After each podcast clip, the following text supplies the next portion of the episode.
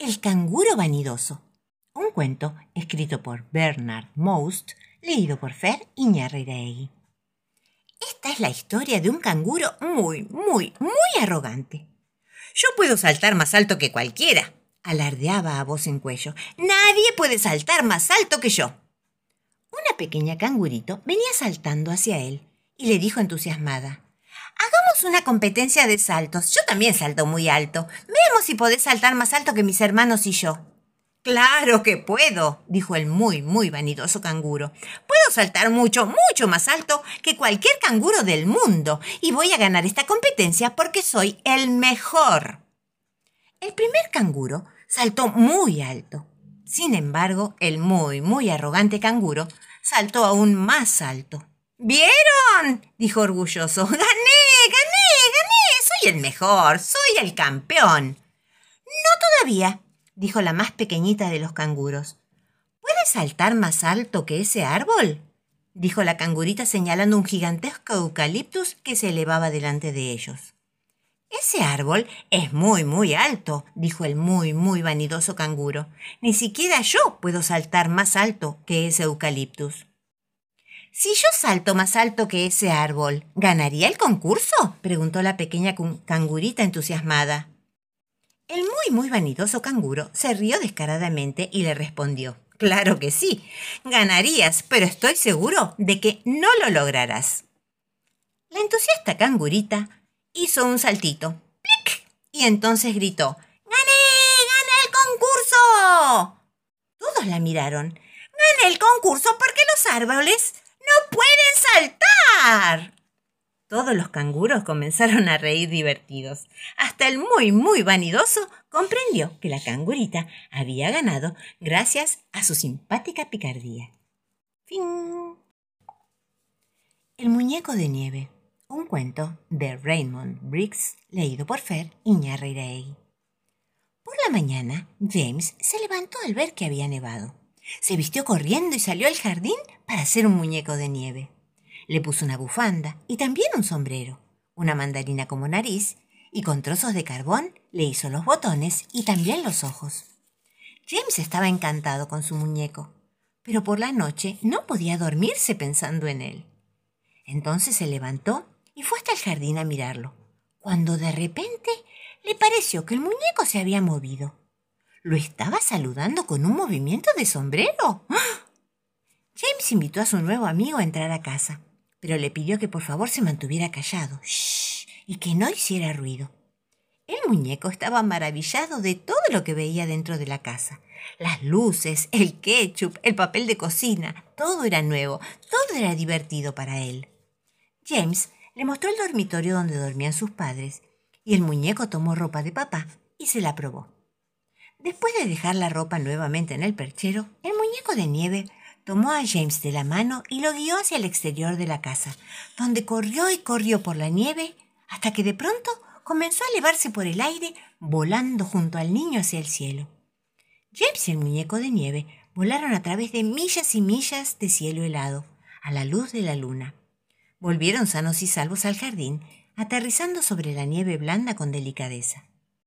James se despidió de su amigo con un abrazo, dijo buenas noches y volvió a su cama. Por la mañana, los rayos de un hermoso sol lo despertaron. Se levantó corriendo, pensando en volver a jugar con su amigo de nieve. Bajó las escaleras, cruzó el living, pasó junto a sus padres que desayunaban casi sin verlos. Al llegar al jardín, su muñeco de nieve ya no estaba. Había dejado su sombrero y su bufanda junto a un cartelito con la palabra gracias escrita en la nieve. Era para su amigo James. Entonces supo que no había sido un sueño. Buen viaje, amigo, dijo para sí, y volvió a su casa a contarles su hermosa aventura a sus papás. Aquí vienen Poppy y Max, un cuento de Lindsay Gardiner leído por Fer Iñárritu.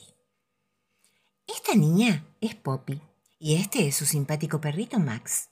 Poppy quiere ser como todos sus animales favoritos. Ella camina estirándose para ser alta, alta como una jirafa. Max lo hace muy bien también. Les gusta chapotear como los patos en el agua, caminar meciéndose en un suave vaivén como los pingüinos. rugir fuerte y segura como los tigres y dar grandes saltos como los leopardos. Muy bien. A veces se paran en un pie como si fueran flamencos y rebotan por la casa como expertos canguros. Sin embargo, entre todos los animales que tanto le gustan a Poppy, su preferido es Max, su perrito, así, tal cual es él. Max ama a Poppy, su amiga y compañera, y también la ama así, como es, ya que es simplemente perfecta. Hasta pronto. El sombrero de la señora Honey. Un cuento escrito por Pam Adams, leído por Fer Iñárritu. La señora Honey tiene un sombrero. El lunes lo estaba usando cuando llevó a su nieto Pedro al parque. Le compró un chicle y se sentó en el banco a tejer.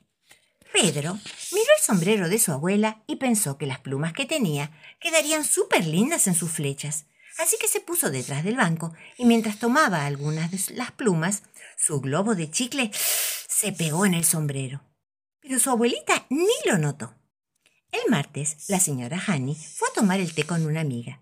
Se sentaron en el jardín bajo un hermoso árbol y comieron torta, masitas y muchas cosas ricas. Algunos pajaritos notaron las frutas en el sombrero y viéndolas tan apetitosas, las tomaron para llevarlas a su nido. Uno de ellos dejó en el sombrero un par de huevitos antes de partir, pero la señora Honey no se dio cuenta. El día miércoles la señora Honey llevaba su sombrero cuando fue a pasar un día a la playa junto al mar. El sol estaba muy agradable y el agua refrescante para caminar por la orilla. La señora Honey estaba muy contenta. Más tarde se sentó a descansar y se quitó el sombrero. Un cangrejo ermitaño vio el sombrero y pensó que aquel caracol que se veía sería perfecto como nueva casa. Así que se acercó, con sus pinzas tomó el caracol y dejó algunas algas marinas detrás de él. Pero la señora Honey no se dio cuenta.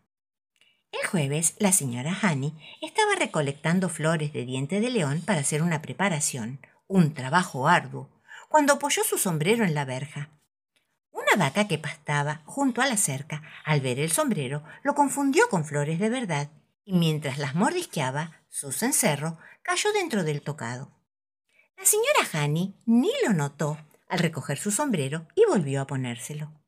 El viernes, la señora Honey fue a recorrer un antiguo castillo y se asombró de la cantidad de telas arañas que había por todas partes. Qué bien, le vendría a este lugar que alguien lo limpiara, pensó para sí misma.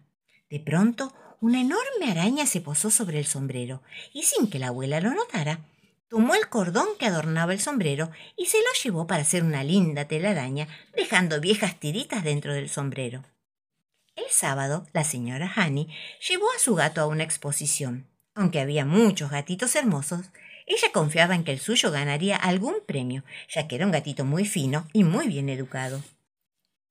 Un gato callejero vio desde la ventana el lazo que había en el sombrero y pensó que con él podría ganar algún premio, así que lo manoteó y dejó en su reemplazo unas cuantas espinitas de pescado del que había almorzado. Pero la señora Honey ni lo notó. El domingo, cuando la señora Honey fue a misa, parecía que todo el mundo la miraba. ¿Qué será? se preguntaba. Tal vez sea hora de comprarme un nuevo sombrero. Después de misa, la señora Honey volvió corriendo a su casa a mirarse en el espejo. Allí descubrió que tenía chicle, huevos, algas, telas de araña, un cencerro y hasta restos de pescado en el sombrero. ¡Oh! se dijo, realmente ya tengo un sombrero nuevo pero no estaba muy seguro de que fuera uno que le gustara. Hasta la próxima, chicos.